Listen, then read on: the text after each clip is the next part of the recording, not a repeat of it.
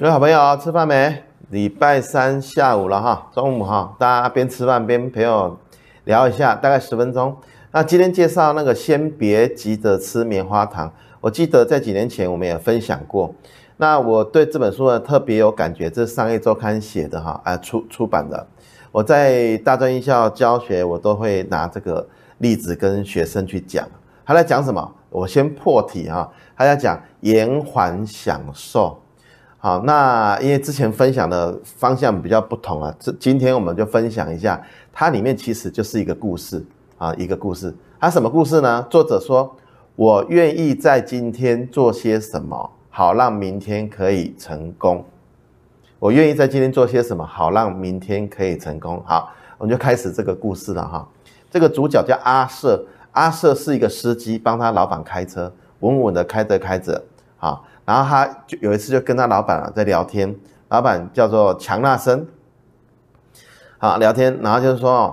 老板就说：“我四岁的时候参加过一个实验，这个实验呢让我变得，后来这个实验变得很有名。这是一个哈呃史丹佛大学做的一个实验啊，细毁，好，找了很多的小朋友来探索怎么样延迟享受对他们往后的影响。因为这实这个实验在四十几年前做的啊，到现在你看多久了？好，你看多久了？那实验是这样了哈。”找来这个一百个四岁上下的小朋友了，然后跟他们说：“我在你面前放一个棉花糖，然后跟他们说呢，十五分钟之内，如果你没有把它吃掉，我待会回来的时候再多给你一块。”哇，你看一换二的交易啊，只要忍耐一下，能百分之百的获获得两倍的回报啊！但是呢，这个对四岁小孩子当然是很划算的，但是四岁小孩子忍得住吗？啊，当然啦，十五岁的时候，十五分钟对四岁的小孩子来讲是很漫长的，因为他很想要吃那一块嘛，哦。但是十五分钟没有人看着你，只有摄影机偷偷的在盯着你，然后大人都不见了，这时候就会很多现象出现哦。啊，如果各位有兴趣的话，我都会在网络上你你打。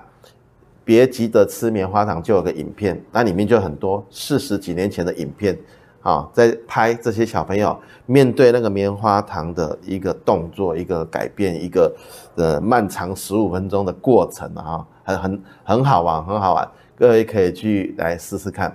好，那个这个老板呢，他就说呢，哦，至少哈，我有十次以上差点就把它吃掉了，然后他就忍着忍着，甚至他还去拿来把它舔一口，好，然后。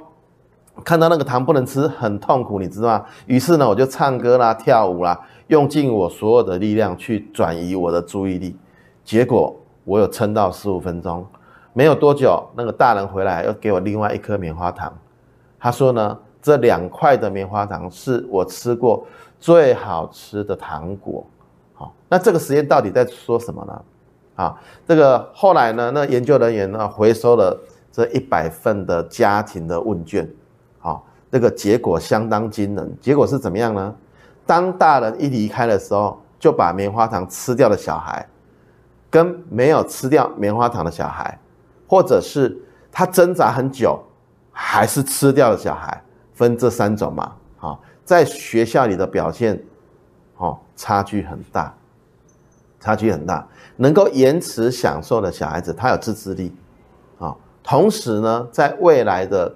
呃，不管是学校相处啊，或者考试啊，或者未来的社会的经验啊，各位可以想象一下，这本书值得大家去看一下。啊，我也常常跟我们伙伴延迟享受。我记得，呃，我十几年前在呃投资房地产的时候，那个时间一拉长，你会发现很多中介人员哦，都是一十几年不见了，几年不见了，啊，然后过得不好，然后回园区上班了都有可能。但是就有一群人是怎么样，他在。中介里面赚到钱，不像刚刚讲的，他们就去花费，就去酒店就把它花掉了。有一群人呢，他就把赚到钱拿去投资房地产，这一群人都非常过，现在都非过得非常好。这就是延迟享受的一个很简单的道理。好，然后呢，他们会比较懂得跟别人相处，也会呃在处理压力的时候，也会比较比别人还 EQ、IQ 都要还要好啊，会比较成功。啊。那这就是目前这个这个老板的写照，他坐在司阿瑟在当司机，然后写照啊。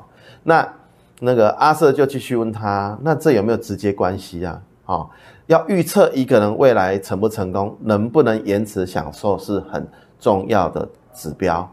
然后这个佩兰莎这个这个老板就问他说：“那你以前年轻的时候是怎么样？”他说：“我年轻的时候就。”呃，很趴啦，买一买一个红色的雪佛兰跑车啦，然后你知道吗？那时候就就把妹嘛，好，然后 才发现说，哇，这个为了养那台车，他必须要打两份工，必须要打两份工，然后呢，就在很长的时间里面呢，他说呢，一直都在这个破产的边缘了，啊，这是司机的部分。你看，他们年纪差不多，一个当司机，一个当老板，也就是说，你懂不懂得延迟享受，会差很多的。OK，好，那阿瑟就问他说：“你可以改变现状啊，我来告诉你怎么做。”啊，这个老板就跟阿四说：“我告诉你怎么做。现在让我们先回到之前那些吃棉花糖的日子。”好，他就给他几个建议，这边也跟大家来，呃。做个说明，各位可以参考看看。好，四个守则，棉花糖的四个守则。第一个，要预测一个人未来成不成功，能不能延迟享乐是重要的指标。我记得，呃，我在呃一百零四年以前，我都在追钱。好，那一百零四年以前呢，我我跟各位讲，我很少在外面吃饭，我几乎没有买外面的饮料在喝，我就是白开水泡茶这样哈。是这几年，就是这个财务有比较正正的部分啊，啊，不然都是伙伴说要聚餐要什么，他们带我去好吃的东西，我说哦，原来这这里有一家这样的店哦，原来这边消费是这样。但我以前真的就是米搭啦哈，茶本啊，自助餐啊哈，这个内人也跟我们辛苦了很久。我们是在这这个七八年间才开始慢慢懂得享受，也是从那个时候啊买了我第一台双 B 的车。啊，延迟享受到将近三十三四岁，哦，OK。第二呢，成功的人说话算话，啊，有的时候我们会会忘记嘛，所以在我们公司，只要重点讲话，他们都会写下来，好，啊，不然他们也会骗我，写下来回去翻，哦，有没有讲过这样的话？讲过就要算话，OK。成功的人说话要算话。三，不要一开始就把棉花糖吃掉，要等待对的时机。这样可以吃到更多的棉花糖，就像现在我跟我内人呢，现在这个公司上个轨道，然后收入有一定的时候啊，我们要出国啊，我们要吃好的啊，请伙伴吃饭，那个都不成问题嘛，啊，不会像以前这样啊，可能呃车子跟他撞到就很担心啊，接下来要花钱了。可是我们现在开个双臂车跟他撞到，其实我只只会想说有没有受伤啊，有没有有没有怎么样，车子那个。修理那个没问题，像我们的车现在都在修理了啊，已经七八年的车了啊。OK，第四，凡事要从长远来想。好，你看哦，里面有个故事哦。如果给你一块钱，哈，一下子给你一百块，跟我给你一百一块钱，然后每天累积三十天，你会选哪一个？一块钱每天 double 累积三十天，会变成五亿哦。好，所以很多人说，那我那么笨，我当然是要。要一百块啊，啊，所以呢，一块钱这个就是以前我们常常讲的理财，就是这个复利的累积是很厉害的。OK，那我们这边做一个小结，延迟享受，提前成功。成功与失败的差别，并不是光努力工作，哈，因为有的时候选择会比努力还要重要。啊，我常常跟别人说，努力工作是赚不到钱的，好，要 smart，好，work smart。啊，所以呢，光努力工作是没办法成功的，要怎么样呢？要延迟享乐，要做计划。好，这个就是今天呃跟大家分享这本书，呃，先别急着吃棉花糖。下一次我们来分享谁偷走我的乳酪，这都是十几年前的一个小品啊，就是故事小品。然后如果你看得懂了，像我这个也会跟我小朋友分享。你看得懂，你就知道说，哦，不是现在有就代表以后会有，不是现在享受，以后你可能就会，呃，享受少一点。那今天就跟大家分享到这边，谢谢大家，谢谢。